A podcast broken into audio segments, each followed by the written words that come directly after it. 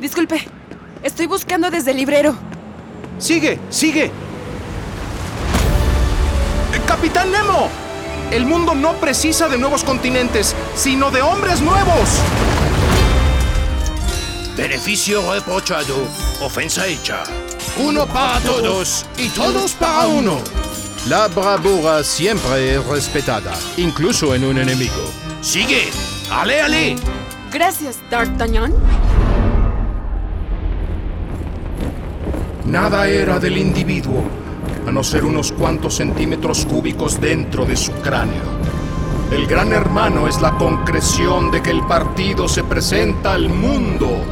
Su función es actuar como punta de mira para todo. Sigue ahora que puedes.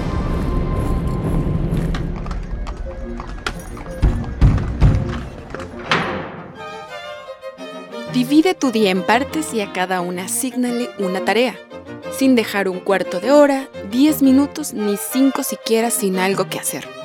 Cuando sea así, observarás que no necesitas compañía, conversación ni simpatía de nadie y lograrás vivir con la independencia que todo ser humano debe aspirar. Gracias, señorita Jane Eyre. Sigue leyendo, sigue escuchando. Esto es Desde el Librero, un podcast de Librerías Gandhi. Bienvenidos, queridos lectores.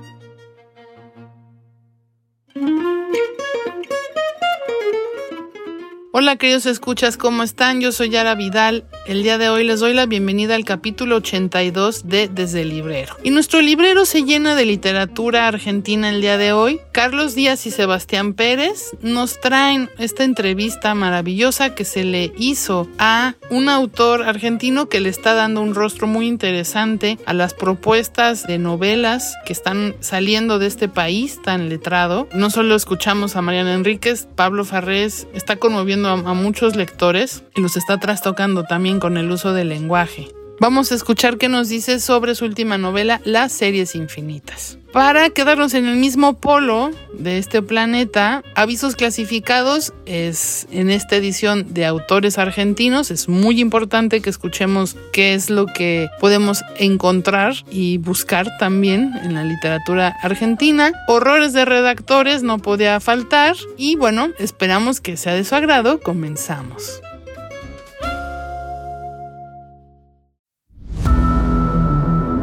Desde el librero presenta Horrores de redactores. Desocupado lector, sin juramento me podrás creer que quisiera que este libro, como hijo del entendimiento, fuera el más hermoso, el más gallardo y más discreto que pudiera imaginarse. Pero no he podido yo contravenir al orden de la naturaleza, que en ella cada cosa engendra su semejante. ¿Reconoces estas palabras? Forman parte del prólogo a la novela más relevante escrita en lengua española y una de mis favoritas, El ingenioso hidalgo Don Quijote de la Mancha. En este prólogo, Miguel de Cervantes cuenta cómo escribió esta gran obra en la cárcel, siempre dirigiéndose al lector. En este episodio de Horrores de Redactores descubriremos cómo funciona este elemento de nombrar a la persona a la que nos dirigimos. El vocativo, estas palabras que usamos de forma apelativa son un elemento extraoracional, es decir, no contribuyen al sentido de las oraciones, sino que funcionan para llamar y nombrar a nuestro interlocutor, como cuando decimos, desocupado lector, lee esta novela, o esta tarde mi bien cuando te hablaba, que es un verso de Sor Juana en el que se dirige al ser amado. El vocativo es una herencia del latín a la lengua española y suele tener una función enfática. Te diré, amigo mío, que no confíes en nadie, pero sobre todo una función de cortesía. Es un gusto que nos acompañen, queridos lectores. Al dirigirnos por su nombre o con otro sustantivo a la persona con la que hablamos, captamos su atención, mostramos cercanía y muchos otros usos de la cortesía. Por eso, Muchas veces utilizamos el vocativo en saludos, despedidas, agradecimientos, felicitaciones o disculpas. Para finalizar esta sección hablaremos de la única regla de puntuación del vocativo. Se debe aislar entre comas. incluso en oraciones muy sencillas. La finalidad de esto es distinguirlo del sujeto. En oraciones simples, por ejemplo, hola, Ana, oye compañero o hasta luego, queridos lectores. Estos son los avisos clasificados de Librerías Gandhi. Busca y encuentra lo que necesitas. Gandhi, siempre al servicio de la comunidad literaria. Llegamos a este podcast con una serie de anuncios que pueden cambiarte la vida. Así que presta mucha atención a estos anuncios clasificados. En busca de una jaula que se vuelva pájaro o habitar con frenesí la luna, conoce la tienda de figuras poéticas de Alejandra Pizarnik, perfecta para los que no son de este mundo gente a la que se le acaban las sonrisas y dan abrazos que no tienen calor. Advertencia. No nos hacemos responsables de las lágrimas y el dolor que puedan causar nuestros versos. ¿No encuentras el camino? ¿Sientes que vas en la dirección equivocada? ¿O simplemente amas los laberintos? Entonces debes visitar el jardín de los senderos que se bifurcan cada camino te llevará a una nueva historia. Puedes encontrar desde ruinas circulares hasta tener que resolver un examen. Comunícate con Jorge Luis Borges y compra un pase a sus ficciones. ¿Has tenido pensamientos intrusivos? ¿Has pensado en matar a alguien? ¿Sufres de celos intensos y paranoias? ¿Tienes una amante llamada María Irabarne? Aún estás a tiempo de conocer el Hospital Psiquiátrico El Túnel. Nuestras instalaciones te harán sentir en casa y te darán tiempo suficiente para reflexionar. Pregunta por Ernesto Sábato para ingresar hoy mismo. Te recordamos que siempre hay luz al final del túnel. ¿Te gusta el jazz? ¿Hablar de literatura, arte y filosofía? El Club de la Serpiente es para ti.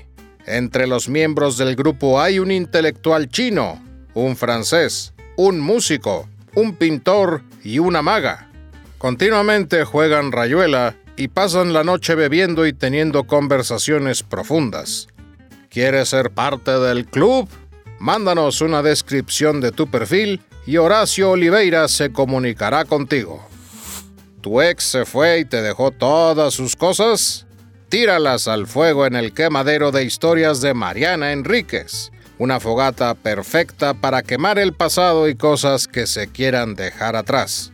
Se ha mantenido prendida desde el 2016 gracias a harapos de un chico sucio, una tela de araña y años intoxicados. Ven a tirar tus recuerdos y déjalos ser parte de las cosas que perdimos en el fuego. Si te interesa uno o más de estos servicios, visita nuestra librería ogandi.com.mx. Ahí encontrarás lo que buscas. Regresamos a la programación habitual.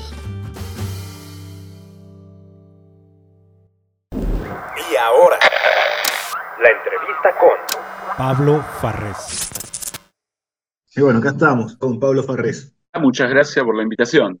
Gracias a vos por el tiempo, la dedicación se notó en las respuestas, están buenísimas, así que muchas gracias. Hermosas. Bueno, voy a hacer una pequeña introducción de Pablo Farrés. Pablo Farrés es oriundo de Buenos Aires, Argentina, es licenciado en filosofía y no me dejes mentir si en algo lo estoy haciendo, Pablo, y se dedica a la docencia de esta materia. Su primera novela, El punto idiota, la publicó en 2011. Un año después vio la luz Historia Argentina, la cual en 2020 fue reeditada por Editorial Nuista en 2013 publicó El Reglamento y El Desmadre. En 2017 Editorial Nuevista publica Mi Pequeña Guerra Inútil. Y en el 2020 Las Pasiones Alegres. En el 2021 el libro del Buen Olvido, que tengo una, gran anécdota acá, Pablo, que fue después de leer Las Pasiones Alegres, esas cosas psicópatas que hace uno, fui y te busqué por Facebook eh, y te puse ahí, Pablo, me encantó este libro, gracias, no sé, y tú me dijiste, bueno, si quieres leer más, muy poco tiempo va a salir mi nuevo libro, y era el libro del buen olvido, justamente me lo pasaste eh, para leerlo electrónico y todavía hoy te agradezco, me parece un gesto hermoso, que el autor comparta su obra de esa manera, y en, la, en el 2022 publicás Las Series Infinitas, que es el libro que van a encontrar reseñado en la revista y que también se puede, que está ahí eh, disponible en el catálogo de Gandhi. Y este año has publicado El País de los Sueños, que es una novela que cuenta con dos tomos, y bueno, que ojalá muy pronto podamos leerla y disfrutarla como todas las anteriores. Y ah, también leí alguna vez un relato titulado La lengua del otro, ¿no? Sí, sí. Eh, sí, La lengua del otro salió en una, en una editorial, diría casi mítica, que se llama Oficina Perambulante, de, de Carlos Ríos. Ah, es de CarlosRíos, esa. Bulk. Sí, sí, sí. En realidad no sé muy bien la relación entre la oficina perambulante y Bulk, pero tienen una relación por, lo que, por la cual creo lo que edita en papel Ríos eh, también tiene alguna, digamos, alguna circulación digital con Bulk. Y que son pero todos. creo, que la verdad no, no, no, no lo sé muy bien. Ríos es como una especie, viste, de Sí. fantasma que sobrevuela la literatura argentina y, y me gusta que ocupe ese lugar. Y está, así que no le pido explicaciones. Claro, claro. Y son todos Por- como. por temor. Preambulantes son todas como relatos, ¿no? Libros cortitos. Sí, Carlos realmente lleva adelante un, un trabajo editorial realmente para aplaudir. Es un proyecto fascinante. Empezó con una muy pequeña editorial que se llamaba El Broche. Te diría que fácil 15, y no sé si 20 años atrás, entre donde publicó a, de lo que yo recuerdo, publicó a Aira con, ¿cómo se llama esta novelita pairiana sobre media de ciencia ficción, El juego de los mundos, que debe ser una de las mejores novelas de Aira. Totalmente, Y no sé sí. cuántas ediciones habrá hecho Carlos, no me imagino más de 50. Y sé que publicó a Shekfek en esa editorial. Ah, Pero después la editorial medio transmutó en oficina perambulante eh, y hace todo un trabajo con, digamos, de cartones, cajas, de lo que fuere, y lo reconvierte en las tapas de los libros, y después él, en persona, digamos, va a la feria, los vende en la feria, y eso lo hace desde hace unos cuantos años. Digamos, le devuelve a la literatura cierta dimensión de lo artesanal. De lo artesanal. Qué lindo. Sí, y el cara a cara, viste, que a mí me resulta como apabullante el laburo que hace Carlos. Hermoso. Además de ser un extraordinario escritor, viste. No, ni Para mí. Carlos es un... No, no- no sé qué palabra usar con Carlos, porque para mí redefine modos de producción y de circulación de la literatura argentina, que de algún modo él, él mismo lo encarna, lo encarna casi simbólicamente, pero lo hace y me, y- y me resulta, nada, súper amoroso y, y- ocupa, te diría, un, un lugar de creación y resistencia.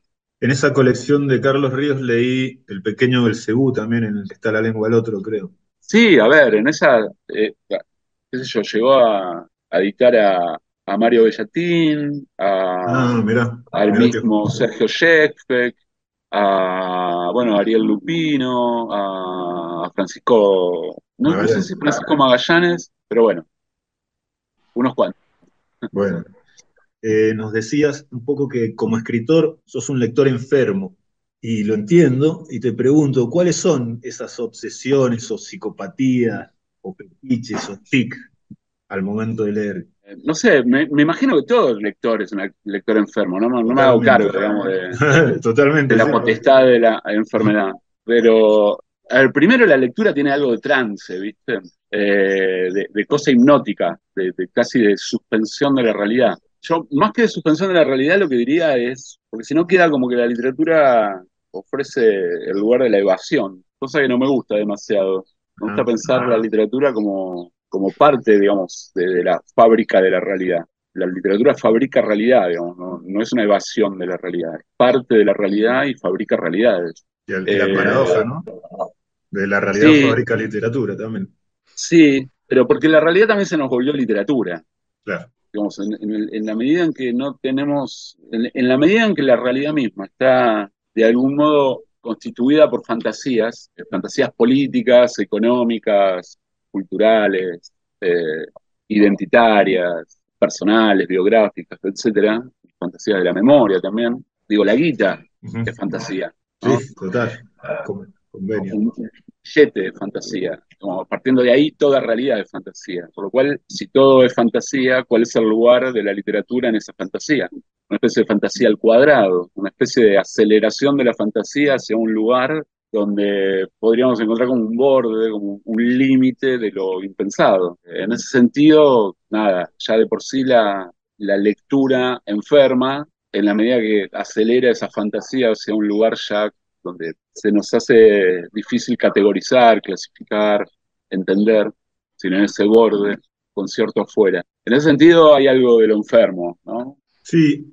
Yo cuando era pibe tenía un amigo que me decía que todo escritor estaba, era un poco psicópata. Y a mí me gustaba la idea de pensarlo de ese modo. El pibe este me decía, bueno, son tipos que se encierran, no sé, 8, 10 horas en una habitación y están ahí mirando la pared. Digo, pero visto de afuera es una especie, es un cuadro bastante traumático, ¿no? Digo, ¿qué está haciendo este tipo? ¿Qué, qué onda? ¿Qué le pasa? Eh, bueno, pero es como el desierto, ¿viste? El desierto uno no, ve nada, pero está lleno de vida. Claro. Eh, bueno, lo mismo pasa con la habitación del escritor. Uno, ve a un psicópata mirando la pared, pero está lleno de vida. Pero que hay en esa, que hay en ese lugar donde se está mirando, ¿no? Claro, que te devuelve la pared, ¿no? Pero viste, también digo estos tics que tenemos los lectores a veces de, sé, abrir dos, tres libros a la vez, cuatro, terminarlo, no terminarlo, ¿viste? Recordarlos, no recordarlos, ¿no? Sí, eso era la segunda cuestión que iba a referir, no solamente la dimensión del trance en la que permite entrar la literatura, sino ciertas, cierto mapa esquizofrénico ¿no? que se va generando a partir de la lectura, eh, y donde el libro deja de, tener una unidad y empieza a disolverse en una red, en una especie de telaraña, con otros libros, con otras lecturas, y donde en realidad no hace falta ni siquiera terminar el libro, ¿viste? Eh, cosa que no me gusta, digamos, yo soy bastante conservador al respecto, me gusta empezar un libro y terminarlo, pero hay algo de, cierto, de cierta fuerza que me empuja hacia otros lugares. Entonces leo un libro y de inmediato voy a otro y ese otro me lleva a otro y quizás me devuelva al primero y se va generando ahí como una especie de red. Me gusta la idea de telaraña, ¿viste? Como estamos como a la espera de una especie de gigantesca y peluda tarántula. Es bueno eso, cómo se van eh, articulando entre ellos las lecturas, ¿no? y por ahí hay escritores que son más referenciales que te están todo el tiempo referenciando otros y, cuando entras en ese trance vas a buscar esos libros que te hablan y, no paras nunca. Yo de repente tenía una lista de libros para leer siguientes y, no llego nunca a esa lista porque estás todo el tiempo y, como hipervínculos, ¿no? Te estás yendo a otros lados. Eh, sí, yo lo que agregaba ahí, Sebastián, es la cuestión también de de, que de algún modo, lo que pasa es una vivencia media personal, no sé si todo el mundo la comparte, pero a mí lo que me pasa es que de algún modo la lectura se me vuelve eh, inseparable de la escritura. Para mí, de alguna forma, leer, digamos, cuando la, lectura me genera este estado hipnótico, en realidad lo estoy como reescribiendo, ¿viste? Eh, y, me pasa esta cuestión de estar frente a, a un libro que de fondo, al reescribirlo, ya dejé de leerlo. Entonces me pasé un párrafo, una página, diez páginas, sin saber qué estaba leyendo, porque estaba mi cabeza en otro lado, pero en realidad no estaba en otro lado, ¿me entendés? Eh, era parte de eso que no está escrito en el libro, y, pero que sin embargo lo abarca. Eh, en ese sentido, el libro se vuelve imposible, porque nunca estás leyendo algo, sino que siempre estás como conectándote con lo que no está en el libro.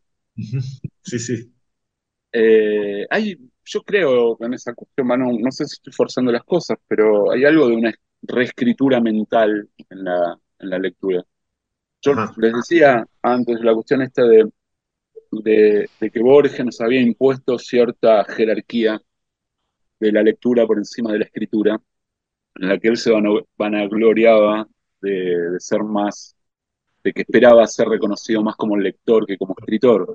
Sí. Tuvo su, deriva en Piglia también, ¿no? Eh, de, poner al lector en una especie de, monumento, no sé. Eh, pero no hay lector puro, digo, el lector es de fondo alguien que está reescribiendo un libro.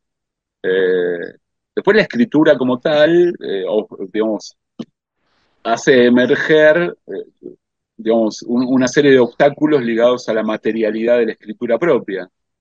Claro. Eh, porque lo que vos reescribís mentalmente no es lo mismo que escribís en una página, digamos, En hay una página. materialidad ahí de la lengua que, que, que lo hace todo más, más complejo. Justo eso te iba, te iba a preguntar cuando estás escribiendo, no sé, digo, ¿escribís todo el tiempo o, o tenés tus momentos y tus procesos de escritura?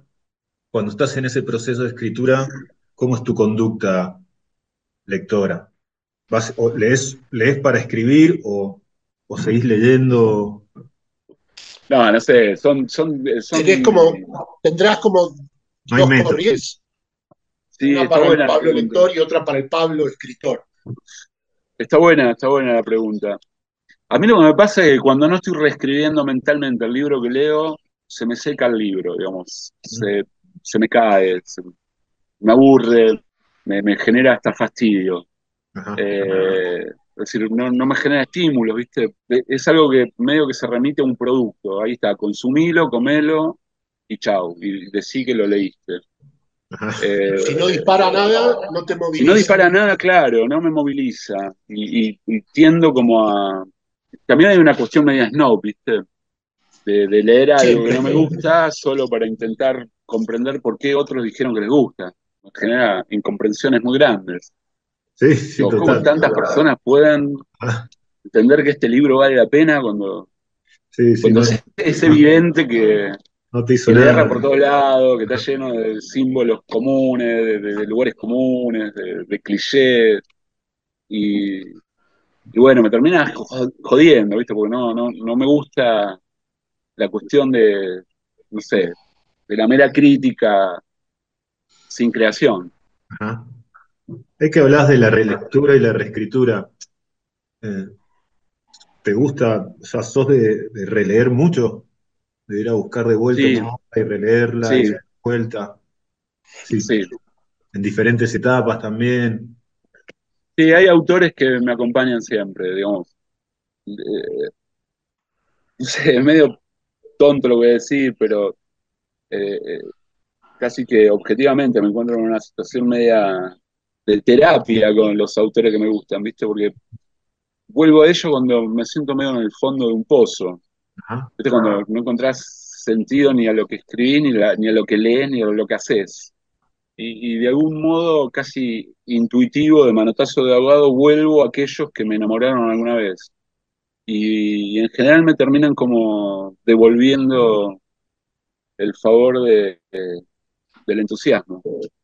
Últimamente me está pasando mucho con, con Lebrero, ¿viste?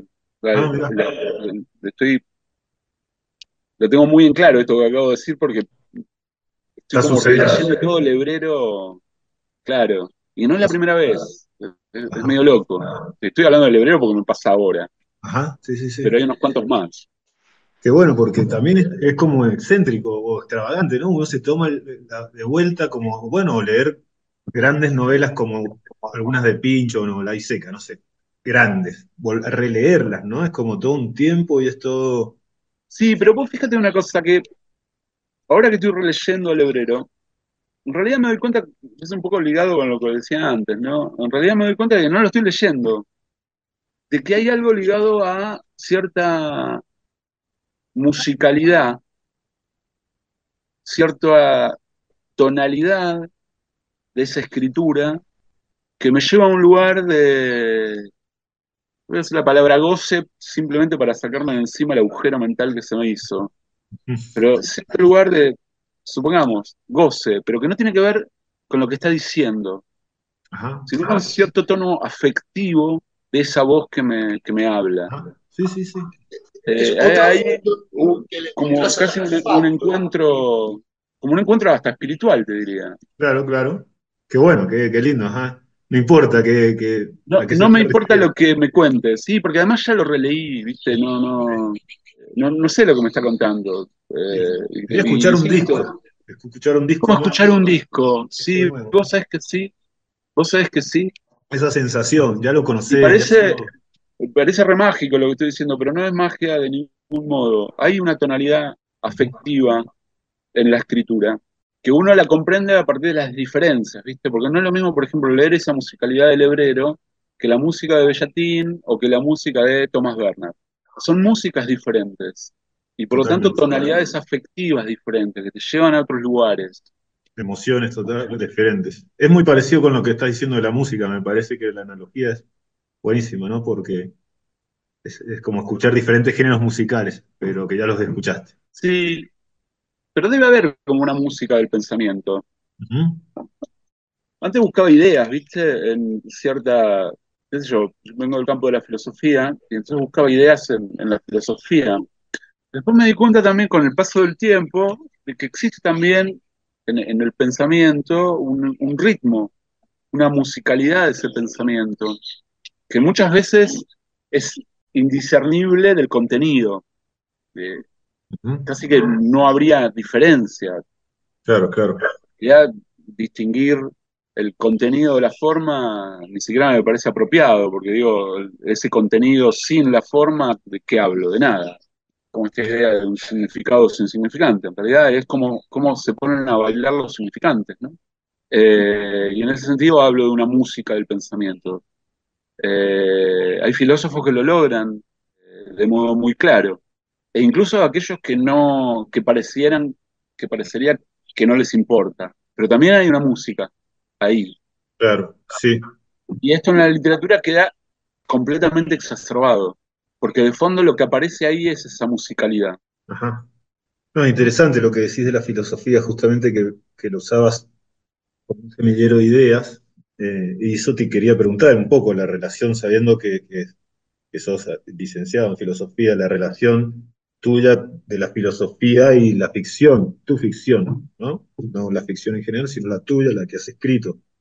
Eh, es, están emparentadísimas, ¿no? Hay mucha filosofía, digo, en tu ficción, desde las pasiones, el, nombre de las pasiones alegres.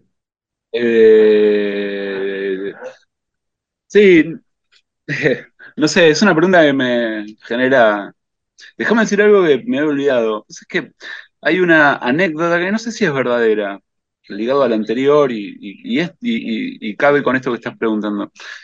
No sé si es verdadera la anécdota, pero, y tampoco me acuerdo dónde la escuché, pero de que Juan José Saer, eh, antes de escribir, leía a Lacan eh, y, tomaba cierto registro de la escritura lacaniana ah. para después desenvolver su, bueno, tan típica musicalidad Sí. Bueno, y para no escapar de tu pregunta, la relación con, entre filosofía y, literatura, hay como un punto de origen, un punto de, digamos, un camino de desencuentro y me parece que un nuevo encuentro entre estas dos, llamémoslas disciplinas. El punto de origen es que los dos parten del hecho desnudo del lenguaje, es decir, los dos nacen como modalidades del lenguaje. Más allá de que alguno, que la filosofía busque la organización conceptual y que la literatura busque alguna organización narrativa. Lo que pasa es que ya ahí encontramos alguna diferencia, ¿no? Digo, la organización narrativa necesariamente es conceptual y la organización conceptual supone una narración. Eh, a mí me gusta cierta, cierta tontería, que repito varias veces, la mejor novela del siglo es la fenomenología pero hay algo de que uno, si realmente se compromete con la idea, puede encontrar en la fenomenología del espíritu. La fenomenología del espíritu es la novela de un concepto. Eh, y, trabajado como novela, explícitamente novelado.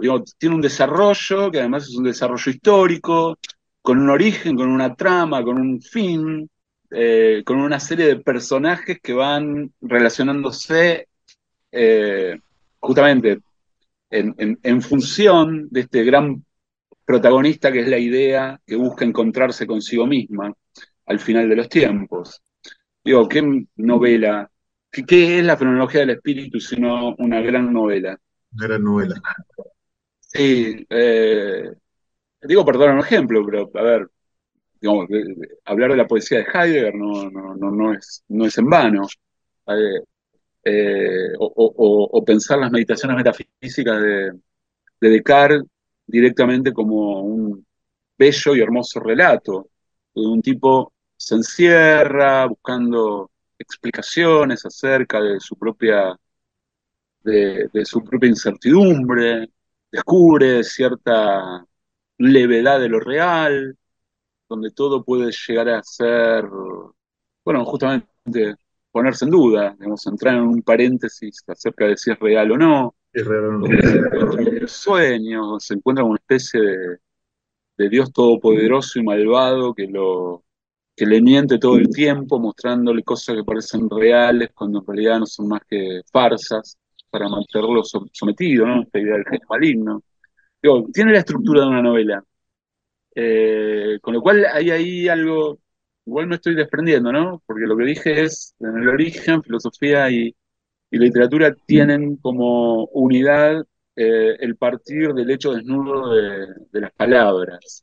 Sí, sí lenguaje. Las dos que justamente surgen del entramado de las palabras.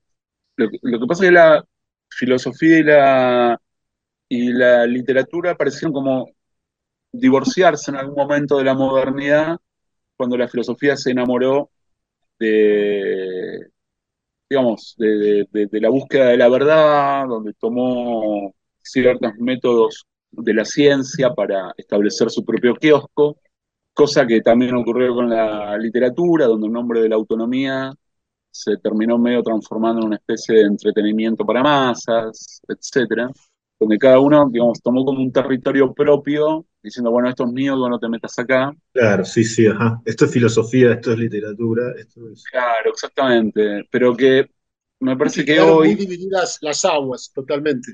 Sí, pero me parece que hoy, o por lo menos desde hace unas décadas, digamos, igualmente hay baches en el medio, ¿no? Digo, todo esto que voy a decir ahora, Nietzsche lo dijo hace 150 años atrás. Esta idea de que en realidad, de fondo, la filosofía está trabajando con ficciones. Ah, Nosotros habíamos estado hablando de que la realidad está constituida por fantasías, con lo cual, si partís de ese lugar, la filosofía debería hacerse cargo de ese, de ese trabajo por la cual la imaginación y la fantasía constituye realidades.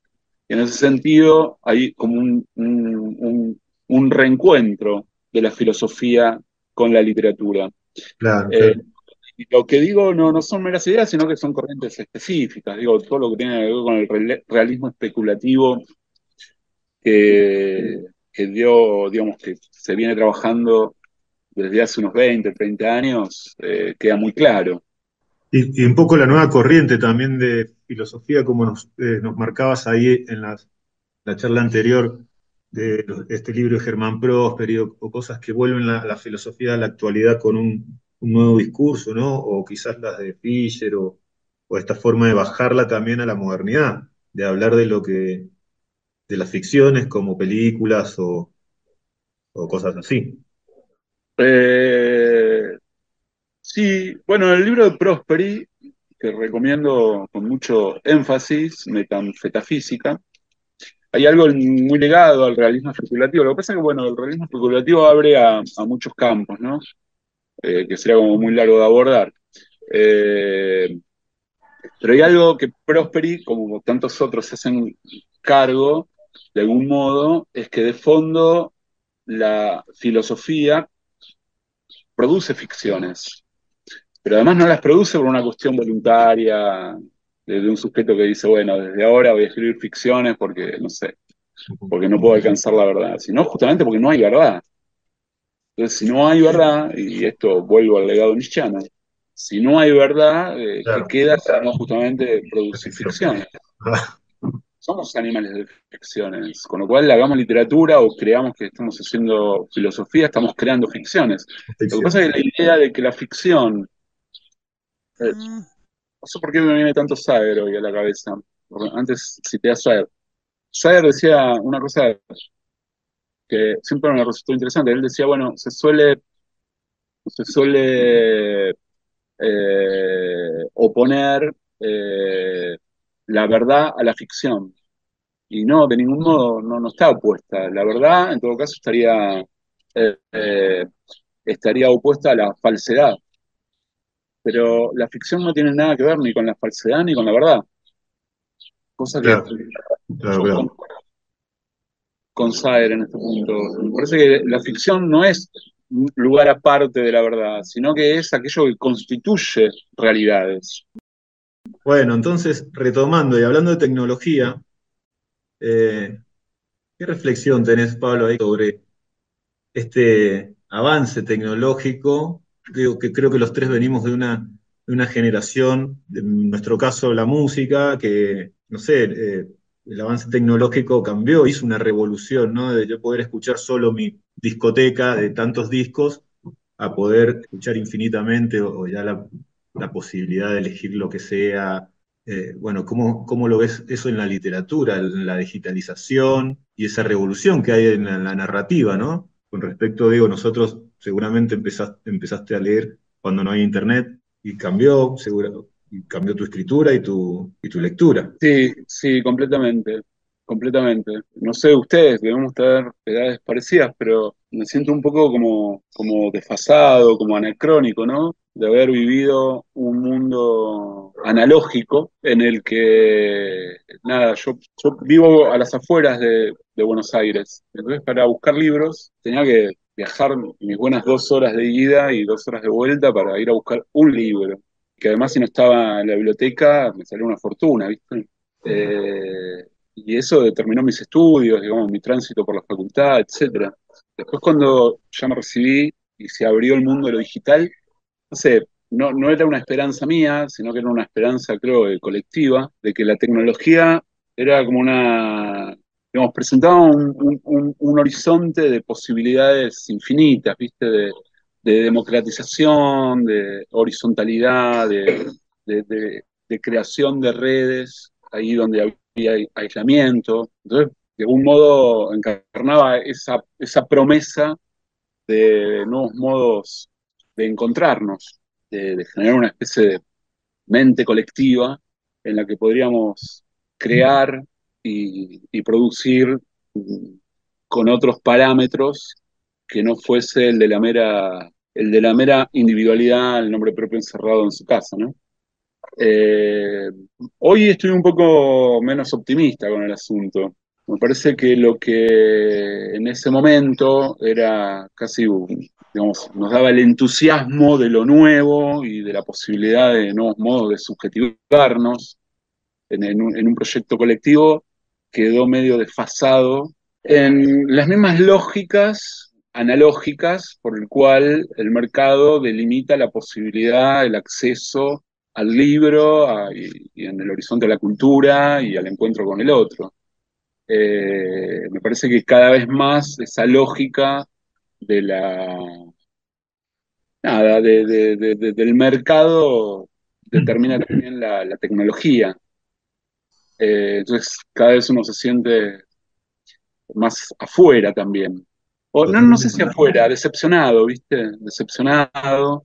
Pero sigue siendo un avance tecnológico no le escapó al mercado. Claro, sí, sí, pero incluso el mercado avanzó desde la tecnología hacia un, hacia un, tipo de control inesperado, un tipo de control que nunca jamás eh, ni imaginamos ni, ni- ni- digamos, un tipo de control donde saben quiénes somos, qué hacemos, qué consumimos, qué pensamos, qué esperamos, qué podemos y cómo nuestros datos están absolutamente eh, en juego, usados eh, en, una relación de, en nuestro, digamos, en nuestro mundo, eh, digamos, a través del consumo y también a través de la dimensión de lo político, ¿no?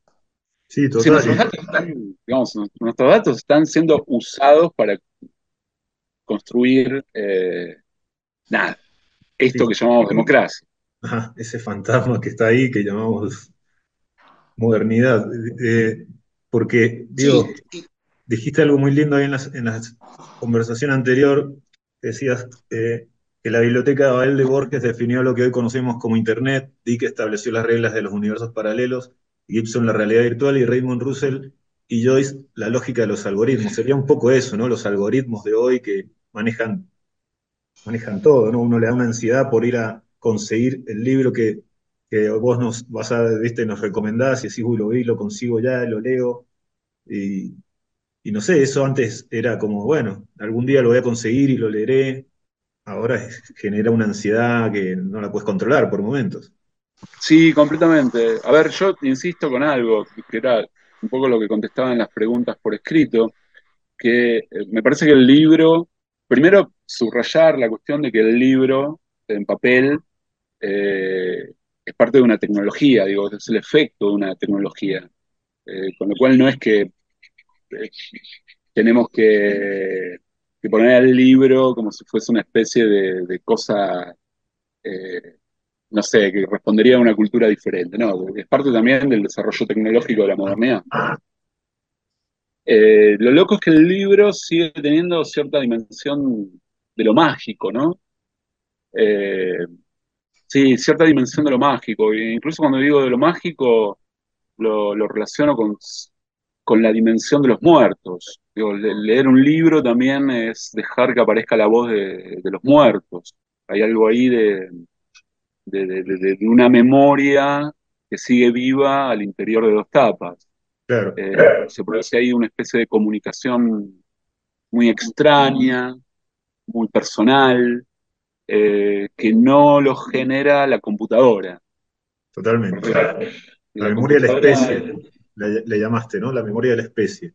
La memoria de la especie, sí, en el libro. Me parece que la lógica de la computadora es diferente. Como uno lee en la computadora y, y no es la lógica de la conexión con esa voz que no está, esa voz fantasmal que aparece ocultando la presencia, eh, sino que es la lógica de la conexión, digamos, de, de, que estás conectado todo el tiempo en red con otras cosas. Eh, hay una especie de aplanamiento, ¿no? Eh, de, esa relación que tenés con lo que vas leyendo. Ahora bien, como, sí, es esa pérdida del aura del libro. Esa pérdida. Y del artefacto como... Pero, pero discúlpame, también hay que verlo desde el otro lugar, ¿no?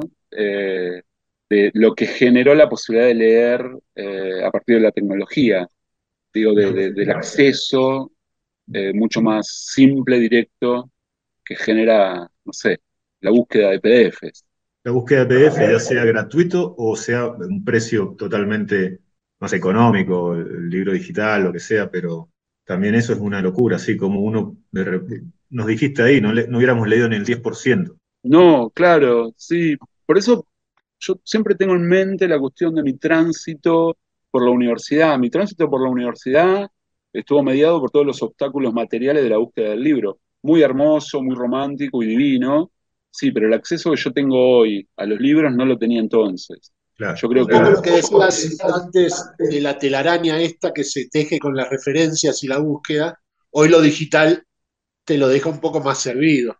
Completamente. No, solamente te lo deja servido, sino que te lo impone. Bueno, exacto. exacto, y, a veces está buenísimo perderse en esa lógica. Eh, está buenísimo perderse en esa lógica. Sí, completamente. Yo resguardo todavía la cuestión de una relación, insisto, mágica con el objeto libro, pero nada, estoy fascinado y súper asombrado con las posibilidades de la lectura digital, digo. Me parece que ahí hay una, hay una cosa que nos va a cambiar los modos de lectura está cambiando los modos de lectura. Y en consecuencia la escritura. Hay una cuestión ligada a la materialidad de la escritura. Digo, yo escribo directamente en teclado, eh, la computadora. Y hay algo ligado ahí a la velocidad de la escritura que cuando escribo un papel no alcanzo. Eh, parece una tontería esto, pero cuando antes hablaba de cierta música del pensamiento, también está mediada por la velocidad de, la escritura y el teclado te ofrece una posibilidad de acortar el delay entre pensamiento y mano, y editarte. En tu cerebro y la mano.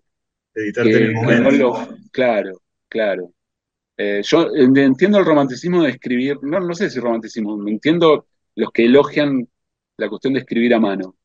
Eh, pero es algo que a mí ya estoy tan mediado por lo digital que me resulta casi imposible. Hago garabatos. Es más, creo que perdí la posibilidad de escribir. Ni yo me entiendo lo que escribo. Y lo juro, ¿eh? Lo juro, me, tengo una letra desastrosa en papel. Eh, y creo que está mediado por esto. Claro, claro, claro. Lemas es la revista oficial de librerías Gandhi, la cual la puedes adquirir en todas nuestras librerías a nivel nacional. No te olvides además que si ese mes se te fue comprar un número o quieres otro ejemplar, puedes ingresar en revistalemas.mx o gandhi.com.mx para adquirir los números anteriores por 25 pesitos. En este número 177 de Lee Más, celebramos el poder del humor. Así que nos dimos a la tarea de pensar en las y los comediantes que han transformado el mundo. Mirar la existencia desde la ironía, el absurdo y la irreverencia es una declaración de principios. Henry Bergson escribió que lo cómico solo existe en el plano humano y que incluso cuando una cosa inanimada nos hace reír, ocurre porque lo asociamos con un rasgo nuestro. Nunca somos tan felices o tan lúcidos como cuando experimentamos el humor y por eso quisimos compartirlo con todos ustedes. En estas páginas, José Luis Trueba Lara nos explica que los griegos se reían de temas totalmente opuestos a los que nos hacen reír ahora, pues lo cómico se convierte en el sello de una época.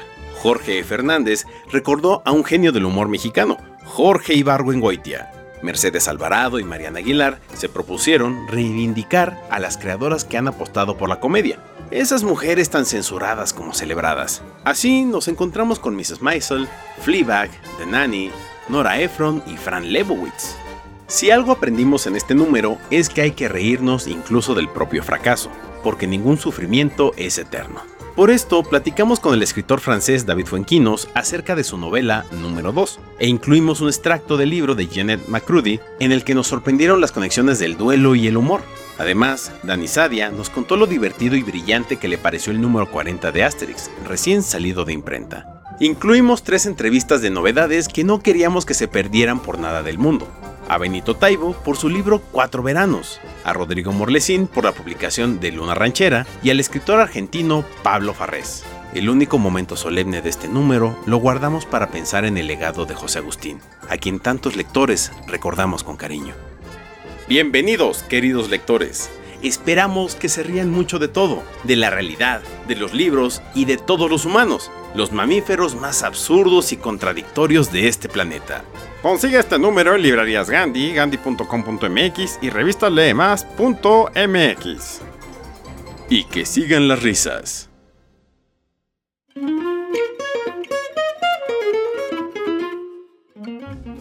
Queridos lectores, espero que haya sido de su agrado el programa. Por favor, dejen sus calificaciones en Spotify, en Apple Podcasts y donde nos oigan, en YouTube de Revista Alemán de Librerías Gandhi. Y su calificación nos dice mucho, pero si nos quieren también escribir, puede ser a el cliente arroba o contacto arroba. Muchas veces, de una vez hago como el servicio a la comunidad, el, aviso, em, nos piden autores que ya entrevistamos. Entonces, si pueden ser específicos, quiero que eh, vuelvan a entrevistar a Sutano por tal libro, también lo podemos hacer, pero denos chance, échenle ojo a los 82 capítulos que hay y eh, pues sí, pidan, pidan la receta exacta para que sepamos qué quieren.